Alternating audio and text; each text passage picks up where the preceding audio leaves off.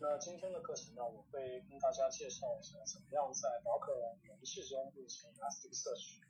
啊，我同时也会给大家介绍一下 Silverblue 这个软件。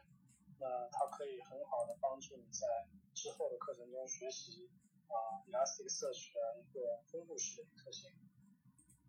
Elasticsearch 呢，其实是一直非常拥抱容器的技术。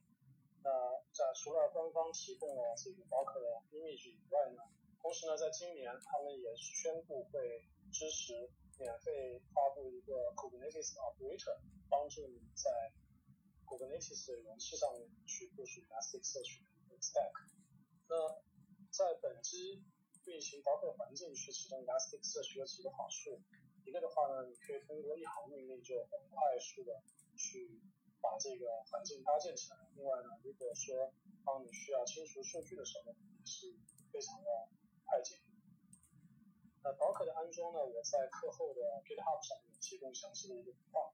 那在课程中呢，我们就不做详细的一个展示了。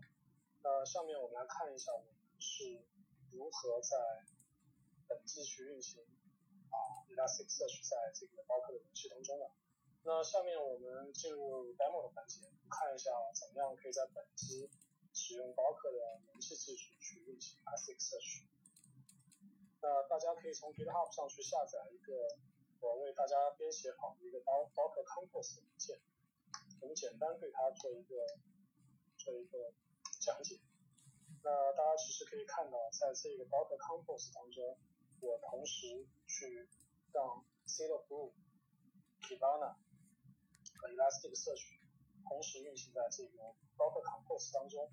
那你也可以很方便的去指定啊 Elastic Search 的不同的版本。和一些相关的配置。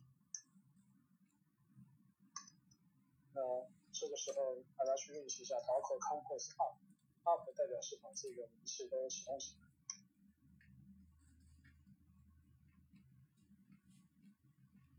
那如果是你第一次去运行这个命令呢，它其实会在去官网上呢去把 docker 的这个 image 从远程拉下来。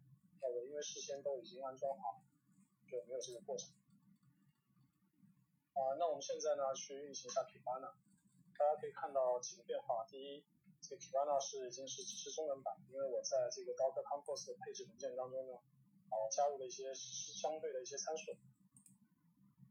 那另外大家可以看到的一点呢，就是其实里面已经有一些数据了，那这些数据的一些报表也全部进行了一个碳化。那用技术的一个好处呢，就是我有的时候可以在自己的笔记本上去安装多个不同版本的 Elasticsearch，方便我去啊学习它的不同的 API。那下面我们再来看一下我刚刚提到的 C 的 Blue。C 的 Blue 呢是运行在九千端口上。啊，当界面启动以后呢，它需要你去提供一个呃 Elasticsearch 的 endpoint。那因为运行在 Docker 的容器当中，所以它的网络。Elasticsearch 的 endpoint 网络呢，被我设置成了叫 Elasticsearch 冒号九二零零。你通过点击这个链接，就可以把地址填进去，然后点击连接，那大家就可以看到这个是 Silverblue 的一个管理界面。那在这个管理界面上呢，你可以很方便的看到这个 Elasticsearch 的机器人名字。我们现在取名叫 GigTime，它目前有两个节点，在上面呢有五个索引。分布在十个分片上，那目前呢，一共有两万多的这个文档，总共在磁盘上消耗了将近四十兆的存储空间。那这个工具呢，我们在后续的课程当中，特别是在学习 Elasticsearch 的分布式特性的时候呢，会使用这个工具去看啊 Elasticsearch 内部的一些运行的一些机制。那在这节课当中，我们学习了啊如何在 Docker 容器当中去运行 Kibana 和 Elasticsearch。我们还学习了简单的使用 Silverblue 去看这个集群的一个简单的状态。